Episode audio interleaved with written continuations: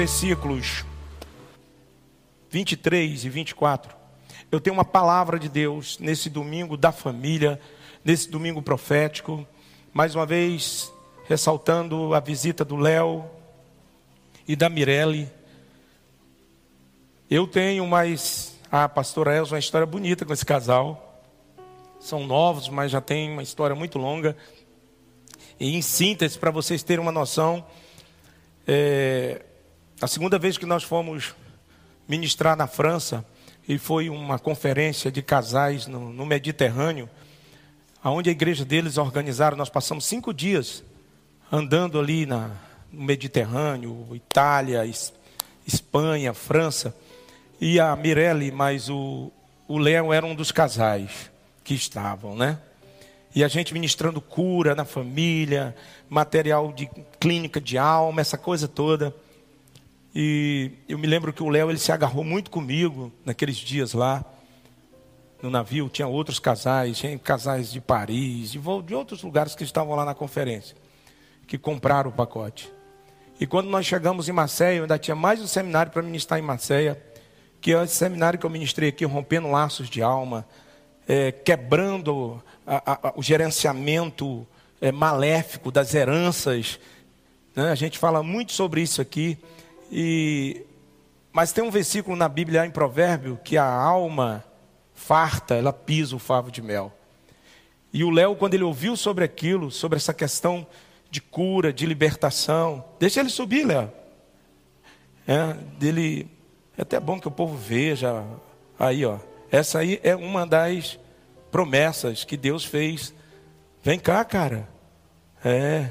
A Eliá está ali, né? E eu geralmente só profetizo macho e fêmea, é só um casal. Acho que não precisa ter mais do que isso. Hã? Entendeu? Só o Nacésio que violentou a profecia e fez três meninas.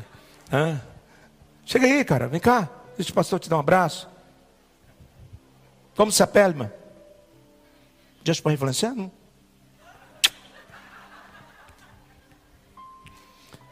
Eu, eu me recordo que o Léo, depois que nós terminamos aqueles dias de ministrações ali na igreja, o Léo chegou até mim, né, Marmirelli, e falou: Pastor, nós adquirimos um novo apartamento e nós queríamos que o senhor fosse lá ungir o apartamento. E eu fui com a Elza lá ungir. A gente não sabia a história do Léo. Ele, aquele tempo todo ali no navio, eles muito novos. E quando nós entramos no apartamento, a Elza falou assim: Eu estou ouvindo choro de crianças aqui dentro do apartamento de vocês. A Mirelle começou a chorar, né? E a Mirelle relatou um pouco a situação dela. A Mirelle, ela era, aos olhos da ciência, era impossível ter filhos. Porque dentro de um conclave, eu não entendo muito sobre isso, ela explica, depois ela vai explicar isso aqui outro dia, em nome de Jesus. Ela tinha, à luz da ciência, nove óvulos dentro do organismo dela. E quando ela se casou com Léo, acho que tinha morrido sete. E eles foram para uma cidade chamada Montpellier, que é um centro de medicina na, em toda a Europa. Eu conheci Montpellier. E, e lá o médico falou: os outros dois também morreram, você não vai ter filho. E nessa noite, eu nunca me esqueço disso. Nós não sabíamos nada disso. A Elza olhou para ela e falou assim: Eu vou transferir os filhos que Deus me deu para tua barriga. Coisa de profeta. Tem vezes que ela profetiza, funciona, estou vendo que funciona. E ela, e ela começou a profetizar e colocando a mão sobre o, o ventre da Milena. Eu me lembro que a Milena caiu naquela unção, aquele poder grande, né? E o Léo disse uma coisa, pastor, eu me agarrei com aquele seminário quando o senhor falou, a partir de mim começa uma nova geração. E ele falou assim: me dá esse conteúdo, pastor. E eu peguei, passei tudo para ele, ele ficou lendo. E eles creram no que foi pregado. E hoje tem dois filhos saudáveis. Para confundir a medicina. Né? Para confundir. Tem uma história maior, depois vocês vão ouvir que a Milena quase morreu do segundo parto, mas Deus prometeu. E quando Deus tem uma promessa com alguém, se você se firmar no Senhor, você só, só sai dessa terra aqui quando Ele determinar. A vida do ímpio é abreviada, os dias do ímpio aqui, mas do justo não. Amém? Quem é o justo? Aquele que nunca pecou? Não. O justo é aquele que entendeu que sem Cristo ele não pode fazer nada e chegar em lugar nenhum. É através do sangue de Jesus que nós fomos sendo purificados. Nos abraçamos com as promessas, a despeito das nossas limitações. E o Senhor, que é fiel e justo, Ele faz cumprir a Sua vontade em nós. Amém, gente? Quem pode dizer amém? Jeremias, capítulo de número 9, eu tenho uma palavra de Deus fresca hoje aqui, fresquinha. Sabe? Isso aqui é de tantos testemunhos que nós temos, sabe? É tão engraçado quando a gente vai para fora, ministrar, especialmente em outros países, parece que uma unção diferente envolve a gente. É muito forte isso. Eu ganhei pessoas assim em aeroportos, ministrei pessoas.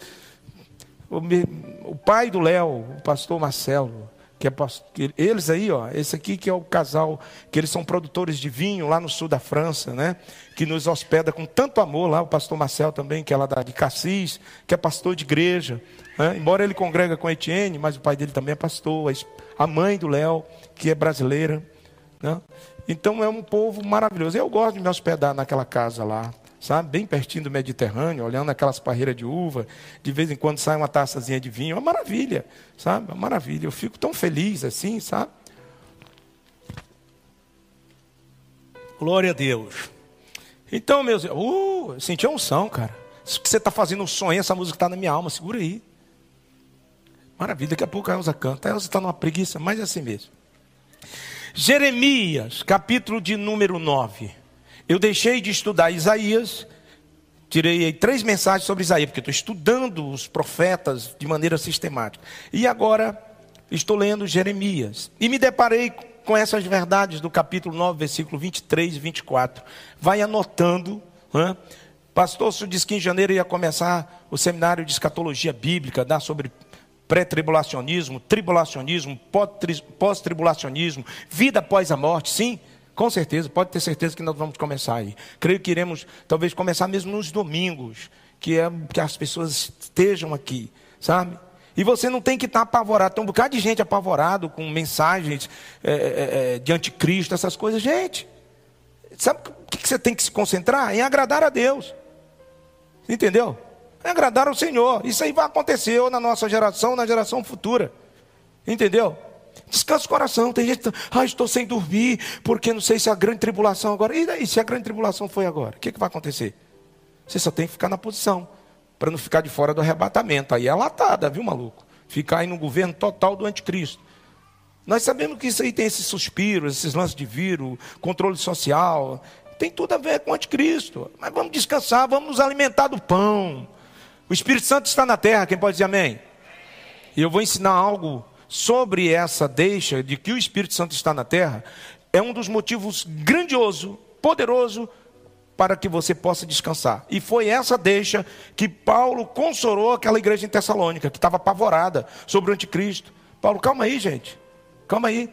A igreja está aqui, o Espírito Santo está em nós. Enquanto o Espírito Santo estiver aqui, ele vai deter o anticristo. Só vai poder agir em essência quando sair aquele que o detém. Este é a centilha do versículo. Enquanto estiver aqui o Espírito Santo que detém o anticristo, ele pode ficar esperneando por aí, na China, por nessas coisas aí. Mas antes, deixa eu dizer uma palavra de mencionar.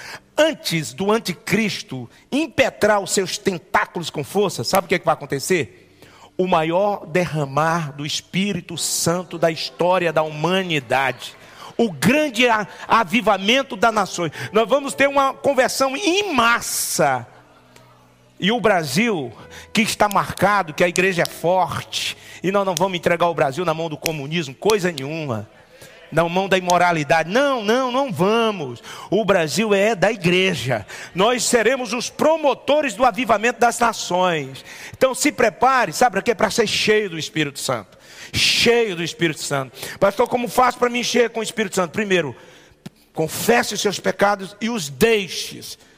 Deixa pecado de mão, não é tempo para pecar. Se limpe, purifique as suas vestes, concentre a sua vida na palavra do Senhor, reorganize tudo.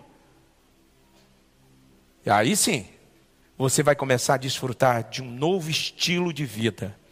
Não é uma vida daqui, é uma vida de lá é o reino de Deus na terra, através da sua pessoa. E venha a nós o teu reino. Mas tem muita gente pedindo o reino. E aí onde vai depositar o reino? Na mão de adúlteros? Na mão de fornicários? Na mão de, de imorais? Não, tem gente pedindo o reino. O reino está aí para vir. Mas você acha que o reino de Deus, o reino de justiça, de pureza, de santidade, de nobreza, os atributos do reino serão impetrados em gente que não quer ter compromisso com Deus? Não. o reino será estabelecido no coração daqueles confessos e arrependidos, dizendo: Eis-me aqui, como disse Isaías. Isaías, quando viu o reino, e viu o rei também em sua glória, e ele disse: Eu vou morrer. Eu estou no meio de um povo que só fala bobeira. Eu estou assentando na roda dos escarnecedores. Eu gosto de fofoca, eu gosto de disse-me disse. Eu tenho prazer em coisas imorais. Eu tenho prazer na mentira, porque tem gente que mente tão bem que mente para ele mesmo. Você está olhando para a pessoa, está vendo que a pessoa está mentindo, mas ele está convicto da mentira dele. Mas só ele está pensando que está falando a verdade. Todo mundo está vendo na cara dele. É triste isso.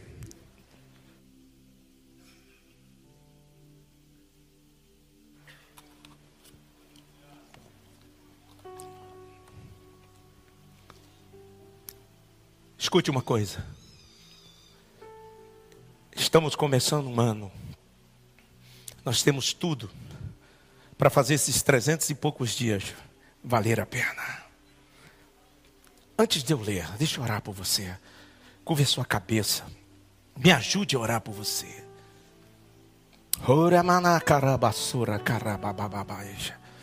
Eu estou queimando no espírito.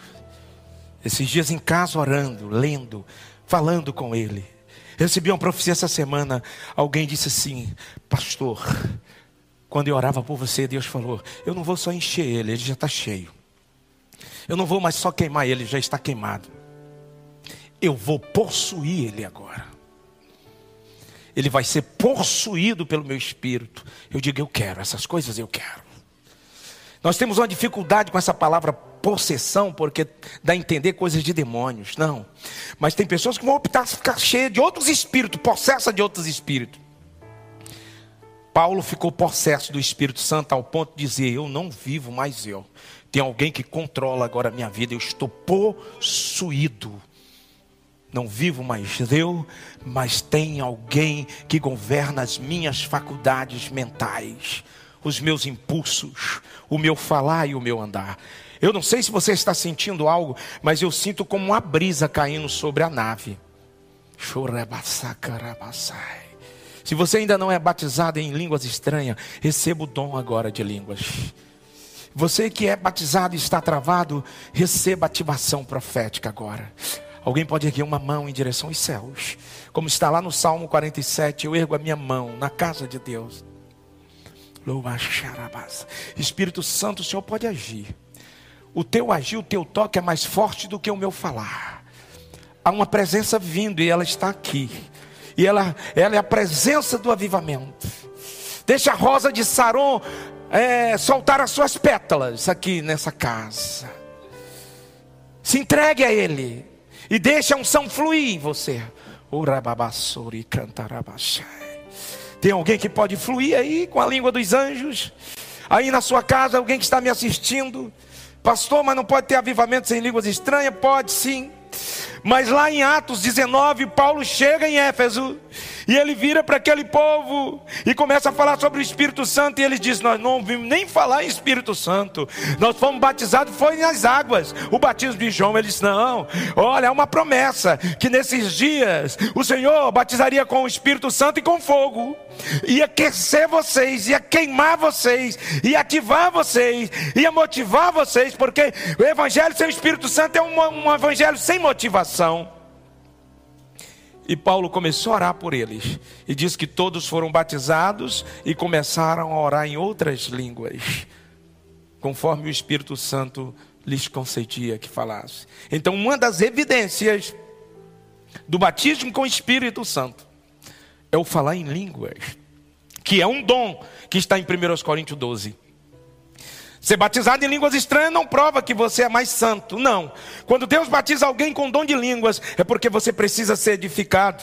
Porque quem ora em línguas não fala a homens, mas fala com Deus. 1 Coríntios capítulo 14, versículo 2 e 3. Quem fala em outras línguas, fala com Deus. E quando você fala com Deus, você é edificado. Quem pode aqui a mão? Diga, Jesus, eu quero. Eu quero essa experiência aqui. Eu quero me entregar a Ti.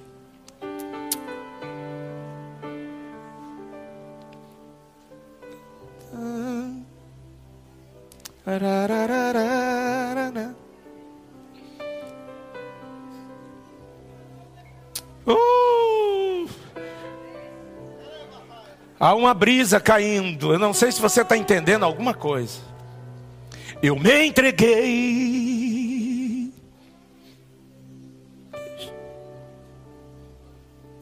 O teu amor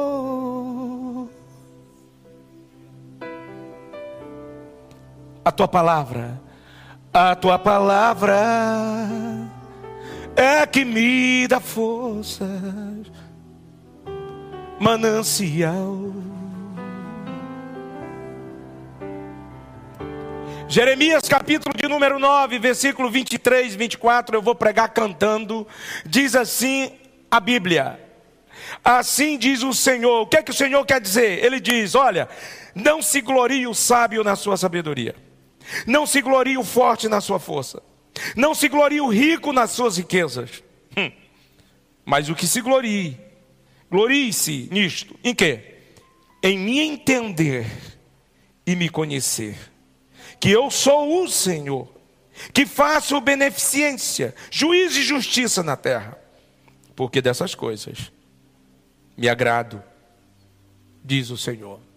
Dessas coisas eu me agrado. A verdadeira beneficência, o verdadeiro juízo, a verdadeira justiça. Como entendemos isso em sua essência? Como podemos entender isso se estamos vivendo num mundo de fumaças? de coisas que aparentam ser e não são. Mundo entenebrecido nas suas entrelinhas faltosas. Porém, dentro dessa promessa da palavra, a divina do Senhor, eis algumas aqui, uma, algumas deixas da seara do Senhor para nós nesse mundo.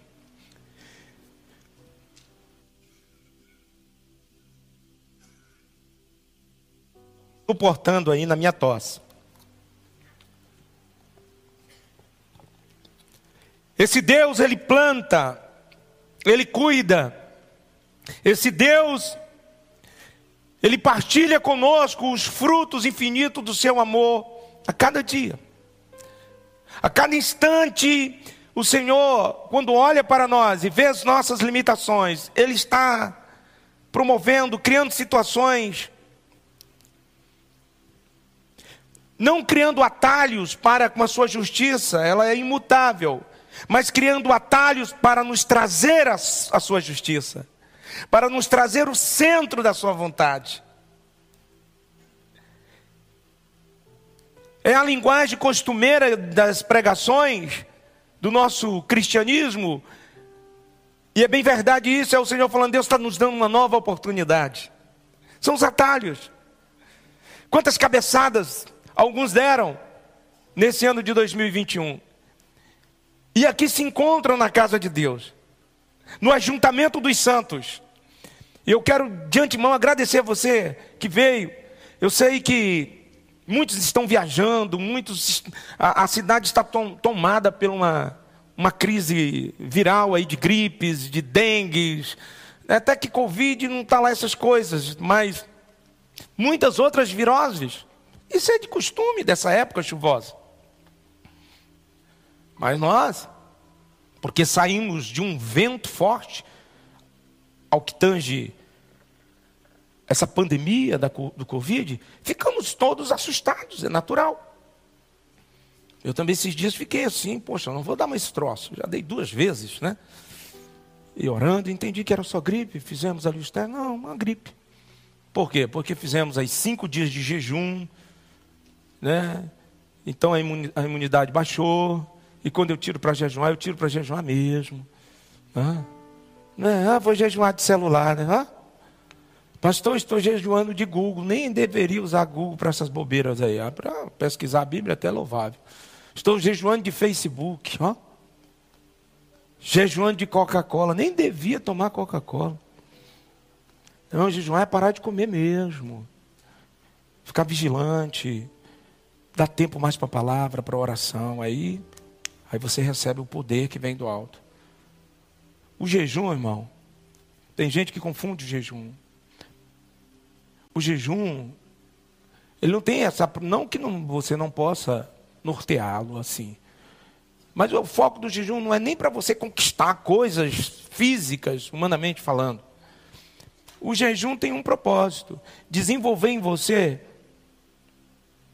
um dos frutos do espírito, um dos gomos do fruto, que alguns chamam o fruto, outros frutos, não vamos brigar por isso. Mas o, o propósito central do jejum é desenvolver na sua e na minha vida o domínio próprio. Tiago diz que o homem que consegue se dominar, ele é perfeito. Por isso, pessoas, irmão, de compromisso com Deus, pessoas profundas na palavra, pessoas de oração, de, sabe, pessoas santas, mas são desequilibradas. Qualquer coisa, qualquer vento, qualquer afronta os tira do centro. Então, o jejum, ele tem essa vestimenta de nos ofertar esse dom precioso do Espírito Santo, o domínio próprio. Porque quando você consegue dominar algo prazeroso como é a comida, você vai ter mais facilidade de dominar outras áreas da sua vida. Vocês já perceberam todas as vezes que estamos a jejuar, sempre surge uma situação para provocar, sabe, um conflito. Parece que o café fica mais cheiroso, tudo fica mais. Hã?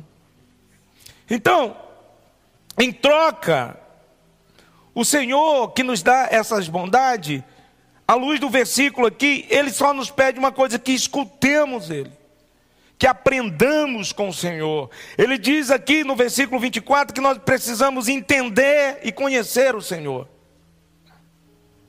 Deus não é tão difícil de ser entendido, Ele não está tão guardado em sua essência que não pode se revelar ao homem.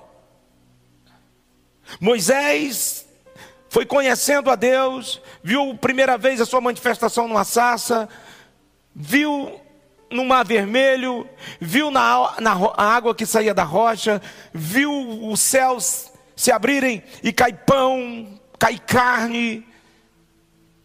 E Moisés ficou maravilhado com tudo aquilo. Viu Deus sendo seu defensor na batalha de Corá e Abirão. Quando aquela 30 mil pessoas se levantaram contra o governo, contra o seu ministério.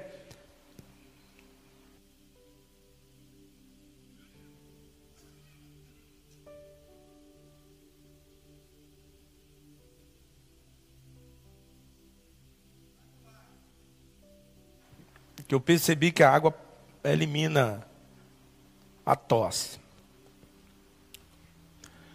Então, Moisés ele começou a presenciar todas essas fidelidades. O ministério de Moisés estava sendo escarnecido por aquele povo, e não só por ele, para os mais próximos. Esse negócio de gente falando, ah, pastor fulano está falando só que disse não concorda aquilo com o senhor. Eu estou preocupado com que você não concorde, rapaz, com o que eu estou ensinando da palavra. É isso, eu acho que não é muito legal, pastor. Uh, grande coisa. Você tem que obedecer a palavra que está sendo ensinada aqui, olhar para a gente como nós estamos vivendo, não é ficar inventando desculpa aí com um grupinho de gente aí também da mesma safadagem. Aí fica aí uns cabeçudinhos aí, se vestindo de pastor, aí pode esperar, logo esse povo estão adulterando, estão fazendo baderna, escandalizando o evangelho. O evangelho tem que ser pregado como ele é. E você só tem que obedecer o evangelho. É só isso. Está na igreja séria, de pessoas sérias como essa aqui. Igreja séria, que não negocia com ninguém, não. Com ninguém. Errou aqui, a chibata come. Se inchar, a gente disciplina. Se continuar na desobediência, a gente corta do rol. E acabou. Esse negócio, tem pessoas que mal chegam na igreja, entra num grupo, aí começa, ah, a gente concorda, não, vocês são meninos. Menino é você, rapaz, tem que mudar. Tem que mudar. Tem um grupo novo que foi criado aí, o suporte. É numa agência de namoro, não, de paquera, não. Esses jovens aí estão querendo ser crente. Esse povo aí não quer mais o mundo, não, porque já foram saqueados lá. E se você está vindo para cá, você tem que obedecer aqui a palavra, ser santo, namorar santo, para poder casar abençoado. É isso, e acabou. E não tem meio termo. E a turma que é treinada, quando começa aí esses ventos estranhos, elas vêm e denunciam para a gente. E a gente aqui não alisa não, bota no quartinho aí, tem um quartinho aí. Tem uns quatro caras, tudo vestido de preto, aí chibata, porque é para bater em 20, você come sozinho. Que é isso, pastor? Irmão, eu já, eu já fui uma vez pregar numa igreja. Você está pensando que é brincadeira? Fui pregar uma vez na igreja. O pastor era um coronel. Só que ele era, assim, tinha algum problema de estudo, ele era aposentado, pastor. Aí disse: Eu vou agora lhe mostrar aqui o meu instrumento de disciplina. Aí eu fui lá na, na, no fundo da igreja, quatro celas. Cela, cela, cela de prisão. Irmão, eu conto isso às pessoas vezes que é brincadeira. Cela. Chego e um irmão trancado lá, pastor, pelo amor, não, você vai ficar mais três dias jejuando. Trancado. E eu digo, como é que é isso, pastor? Não, porque é o seguinte, que tem uns irmãos muito desobedientes, que eu mando os irmãos buscar na viatura e bota aqui dentro. E aqui ninguém sai da minha igreja, não. Aceitou Jesus aqui, ele fica aqui. Que eu vou atrás. Eu digo, olha aí, o modelo, tem muita gente copiando beta, essas coisas, vou copiar esse modelo. Esse é um modelo bom de copiar. O irmão lá só a caveira, pastor, que dia eu vou comer? Não, não acabou ainda a prova. Irmão, igual um dindinho a falar, meu filho, você ainda vai ver coisa. Então, a gente só tem que obedecer, para que a gente não possa sofrer as consequências da nossa desobediência. Então, esse grande amor de Deus por nós nos permite, numa certa medida, quando nós conseguimos cumprir esse pacote, é como se a gente se sente um tanto quanto assim orgulhoso, no bom sentido da palavra. Quando a gente entende isso. Caramba, eu estou entendendo que Deus só quer o melhor para mim. Eu estou entendendo que o pastor só está querendo o melhor para a minha vida. O pastor não está querendo que eu seja mais mulambo nessa rua, escravo do álcool, escravo das drogas, escravo do, das dívidas. Então, quando a gente entende isso, e surge essa pergunta aqui: que orgulho é esse que traz consigo consequências positivas? Hum? Orgulho de sabermos que somos parte do corpo de Cristo neste mundo. Nós somos o corpo do Senhor. Nós somos a lavoura de Deus, como diz bem Pedro, na sua carta, no capítulo 1, versículo é, 9, é, 1 de Pedro 2 e 9. Nós somos a lavoura de Deus, nós somos o povo de Deus, nós somos a seara de Deus, nós somos também sacerdotes de Deus, mas não é só sacerdotes, nós temos que ser sacerdotes santos do Senhor. Todo crente é um sacerdote santo do Senhor para exalar um perfume dessa rosa de Saron, essa linguagem metafórica que Paulo usa do cheiro de Cristo no seu ministério, na sua vida. Ele diz: Eu tenho um bom cheiro de Cristo. A rosa de Saron, o lírio dos vales, lá de Cantare, a ardente estrela da manhã. Coisas visíveis, coisas que definem o que de fato são. Então esse orgulho nos permite, porque todos os outros orgulhos que a sabedoria humana, a força humana, a riqueza deste mundo traz, são falsos e rebaixa a nossa comunhão com Deus. A sabedoria, a força e a riqueza não são má em si. Elas não são má em si. Mas a, aquele que não entende e não conhece o Senhor é incapaz de usar a sabedoria para iluminar, a força para ajudar, para levantar e a riqueza para auxiliar, para amparar o seu semelhante. Porque esta é a base central de se adquirir sabedoria, iluminar os ignorantes. O escritor de Eclesiastes diz que não há limites para escrever livros, e que aquele que adquire sabedoria não adquire para si mesmo, mas para compartilhar com os outros. Quanto mais bem preparado é um professor, ele estará mais apto a ensinar a esclarecer, sabedoria para ensinar, força para amparar. Quantas pessoas fragilizadas nas suas emoções, precisando ouvir uma palavra, um toque no ombro. Olha, eu sei o caminho, eu vou abrir a porta, eu vou te apresentar. Força para amparar. Riquezas, para quê? Para dizer que vai trocar o carro agora esse ano e é dez vezes mais o valor do ano passado? Riquezas para compartilhar com os necessitados. É isso. Jesus respondeu em Mateus 22, 37 e 39: Ame ao Senhor, o seu Deus, de todo o seu coração, de toda a sua alma e de todo o teu entendimento. Este é o primeiro mandamento com promessa. Eu fiquei a meditar sobre isso hoje. Amar a Deus sobre todas as coisas, todo entendimento. Mas esse primeiro mandamento, ele só tem validação à luz da fala de Jesus, porque logo em seguida ele disse: segundo, e este é o primeiro mandamento, e o segundo, que é igual, que é semelhante, que é necessário, que é como um calço para o primeiro, ame ao teu próximo como a ti mesmo.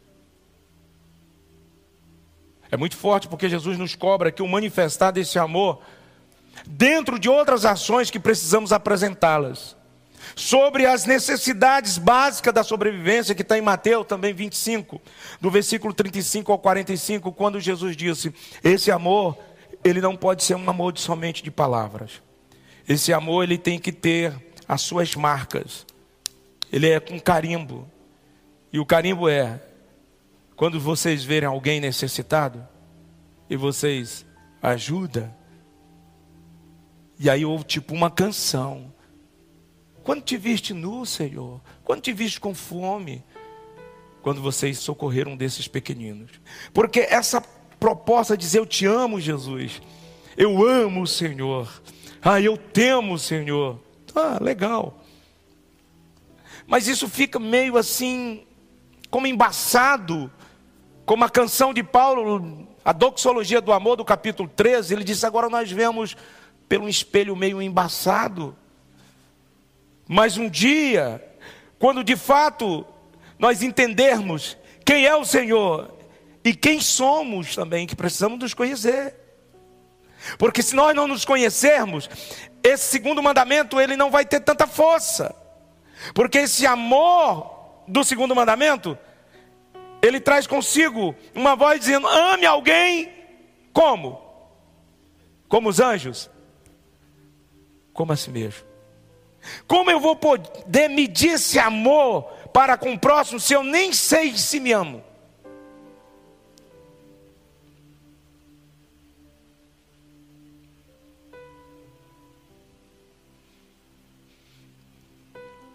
Quando eu me amo? Quando eu me amo, é quando eu entendo. Me amar não é comprar um bocado de, de vitaminas, ômega 3, essas coisas aí. Escolher a melhor academia, acordar cedo, dormir cedo, se alimentar bem e tal. Estou filé, estou me amando. Ah, legal, essas coisas aí. Só que o apóstolo Paulo, em 1 Coríntios capítulo 9, ele diz que o exercício do corpo para pouca coisa aproveita. Não que não tenhamos que fazer exercício, mas por que, que pouca coisa aproveita? Porque a nossa vida aqui, não sei se você sabe, passa muito rápido. Por mais que você cuide do seu corpo, por mais que você malhe, por mais que você durma, você tudo. Deixa eu dizer uma coisa: você vai morrer, cara. Você vai ficar velho, vai ficar cansado. Tem muitas coisas que eu não consigo mais fazer. Não consigo. E não é para conseguir. Tenho 53 anos, não dá para fazer mais coisas de 23 anos.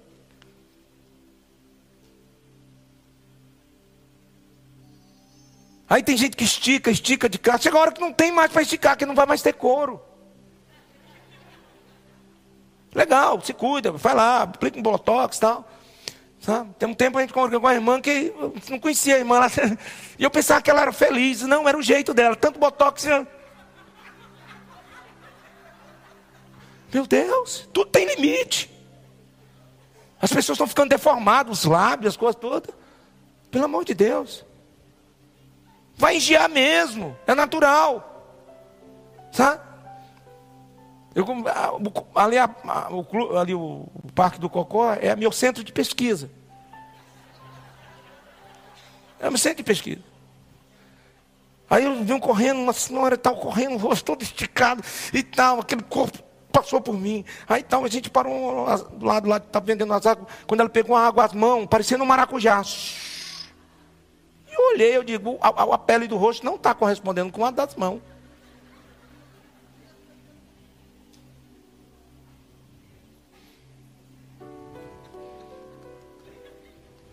Aí se expõe ridículo.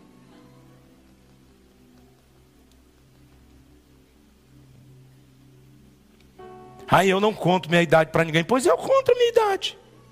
E daí? Vai virar o Michael Jackson que não quer ficar velho? Vai morrer cedo. Só tem uma solução para você não morrer velho: morrer cedo. Tem gente que não tem senso, irmão. Por quê? Porque não aprenderam a conhecer o Senhor. Sabedoria, força, riqueza. Essas são as três coisas que os homens se orgulham e confiam. E isso aqui foi o pecado de Jerusalém nos dias de Jeremias. Porque quando você lê o capítulo 7, que Deus estabelece juízo sobre Judá, você vai ver que o povo estava arrotando uma coisa pesada. E a primeira coisa aqui, eu nem ia pontuar hoje, mas para você não brigar comigo, a primeira coisa que a palavra nos cobra é: não se glorie o sábio em sua sabedoria.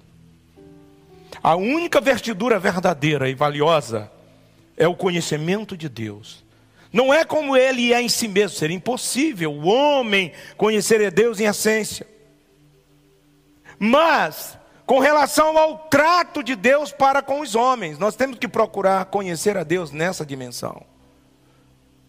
Como é que Deus quer se relacionar comigo? com a minha casa, com os meus filhos. Já falei aqui, vou replicar.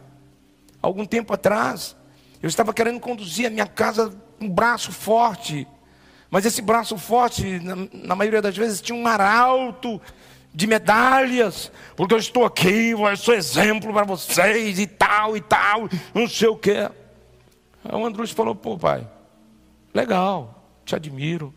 Mas tem coisas que eu ainda não consigo cumprir dentro desse pacote aí, cara.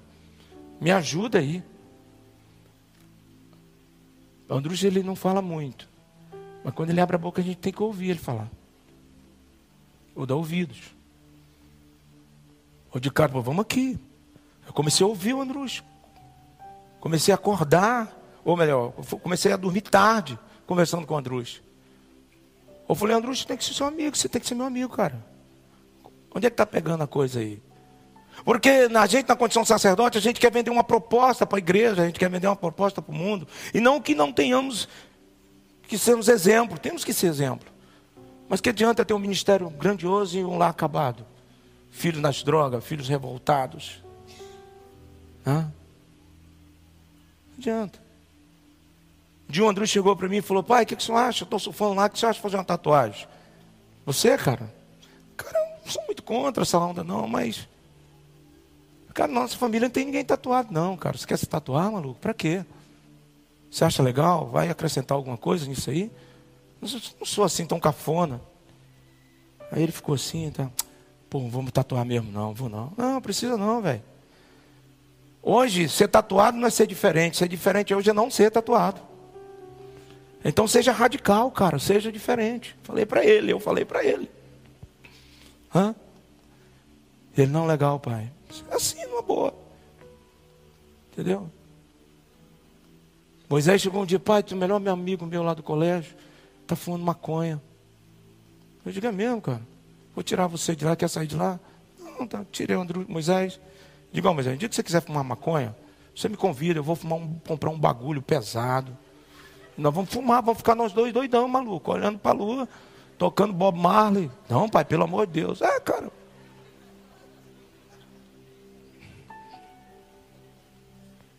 Quebrei o cara, né?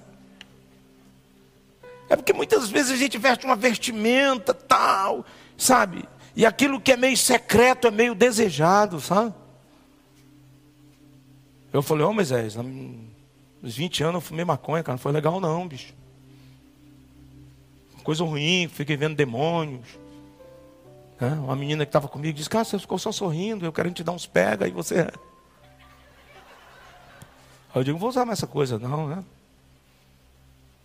Entendeu? Então se liga aí, cara. Você está aí ou não? Então, tem um senso sério das misericórdias de Deus com, é, pertinente, julgar, não com força, mas analisar os obstinados e ver neles uma proposta da nossa misericórdia. Executar esse amor de Deus.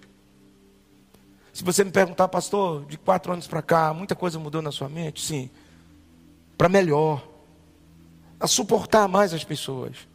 Não tem pessoas que Deus já me mostrou a vida e a pessoa está mentindo, e eu estou vendo que está mentindo. E a torcida do Flamengo também está vendo. Por que o senhor falou do Flamengo? Porque eu sou do Fluminense.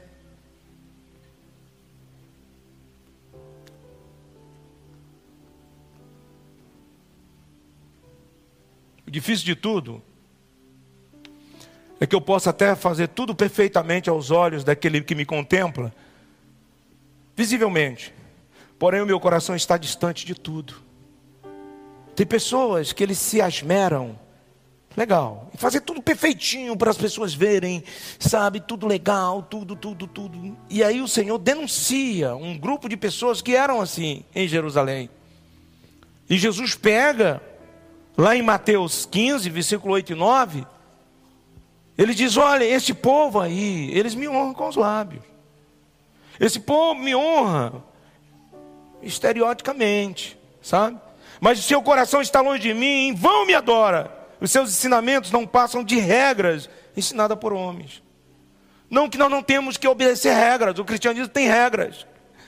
Mas o que eu entendo é que o Senhor nesses dias está querendo nos levar mais além. Aquilo que a pastora Elza pregou sobre a mordomia cristã. Tem pessoas que tudo que faz tem que divulgar.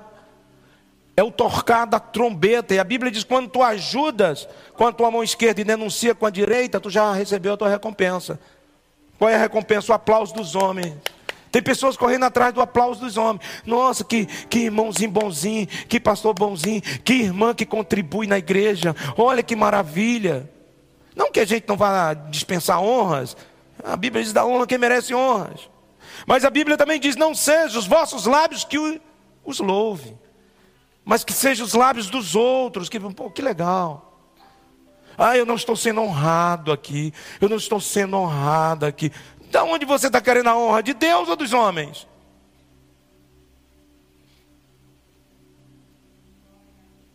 Quando você fizer algo, deixe só o Senhor ver. Elias sofreu dessa síndrome, era um homem de Deus, estava lutando a guerra de Deus. Foi lá, guerreou contra a idolatria, a feitiçaria, foi altroz, na sua confiança, foi preciso, homem de oração, subiu ao Carmelo, orou, Deus agiu. Contudo, ele falou: Poxa vida, Senhor, tem ninguém aqui, só eu estou fazendo as coisas. Senhor, irmã Elias, para aí. Deixa eu te dizer uma coisa para você. Tem gente melhor do que você. Tem uma geração que eles não estão nem saindo aí na mídia Ninguém nem está vendo eles. Não estão pregando, eles não estão cantando, não estão aparecendo em nada. Mas tem uma geração que está sendo alimentada com pão e água. Oh, pão e água, palavra e espírito. Estão em cavernas espirituais orando e jejuando pela minha igreja. Tem uma geração de obadias que se predisporam a ajudar no silêncio e você só está aí, Elias, com essa força, porque existe joelhos dobrados, clamando por você. Irmão, só estou aqui, eu sou resultado de orações. Tem uma velhinha com 80 e poucos anos que está me assistindo lá no, no, interior do Tocantins. E quantas vezes eu chegava da rua, quando jovem desviado, 22 anos, chegava da, da Seresta, da boate, na hora que eu abria a porta, 5 da manhã, pã, ela levantava do sofá, olhava para mim assim e falava: A mãe não dormiu hoje orando por você. Aquilo chega me dar um gelo dentro de mim assim. Temor. Mas preso. Nessas fantasias aí. meu irmão, pastor orando por mim, minhas irmãs, pastor da cidade, tanta gente. Um dia eu estava andando, já quase nos dias do Senhor me, me visitar, e eu fui para uma seresta numa outra cidade. Eu sempre gostei de música. Nunca, graças a Deus, nunca briguei, nunca fui de andar bebendo, essas coisas. Assim. Fumei maconha uma vez por curiosidade, não aconselho ninguém. O negócio é que eu nasci bonito e as mulheres sempre olharam para mim. Eu estava com o Léo numa das cidades. ah, Léo. Eu estava com o Léo na cidade da Itália, o navio parou e nós descemos. E aí a Elza saiu com a Milena, tá todo, nós saímos nós dois. Aí eu digo, vamos comprar um negócio aqui numa lanchonete. Aí paramos numa lanchonete na rua assim. Aí o Léo foi lá, aí pediu um café e as mulheres conversam. Eu não sei falar italiano, ele fala italiano, alemão, francês. O Léo é inteligente. Aí, não sei que lá, e as mulheres sorrindo, e muita gentileza e tal. E nós lá, e aí eu vi que o Léo fez assim, né? Para a mulher, fez assim, para aliança. Aí a mulher ah, falou lá em italiano com ele. Aí o que foi, Léo? Elas estavam dando uma cantada na gente. Eu digo, mas tu queria o que também, maluco? Tá andando comigo, doido. As italianas feias, meus irmãos, que Deus me livre. É. É.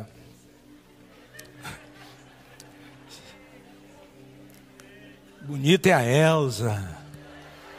Digo mesmo para Milena aí, negão. Senão ela te joga do quarto hoje. Então, assim, até na Itália a gente faz sucesso. Então, meus irmãos, você tem que se amar. Tem pessoas que não se amam. Tem pessoas que me ligam, pastor, que foi? Eu tô feia, eu tô não sei o quê. Quem te disse que você é feia? Tá faltando dinheiro.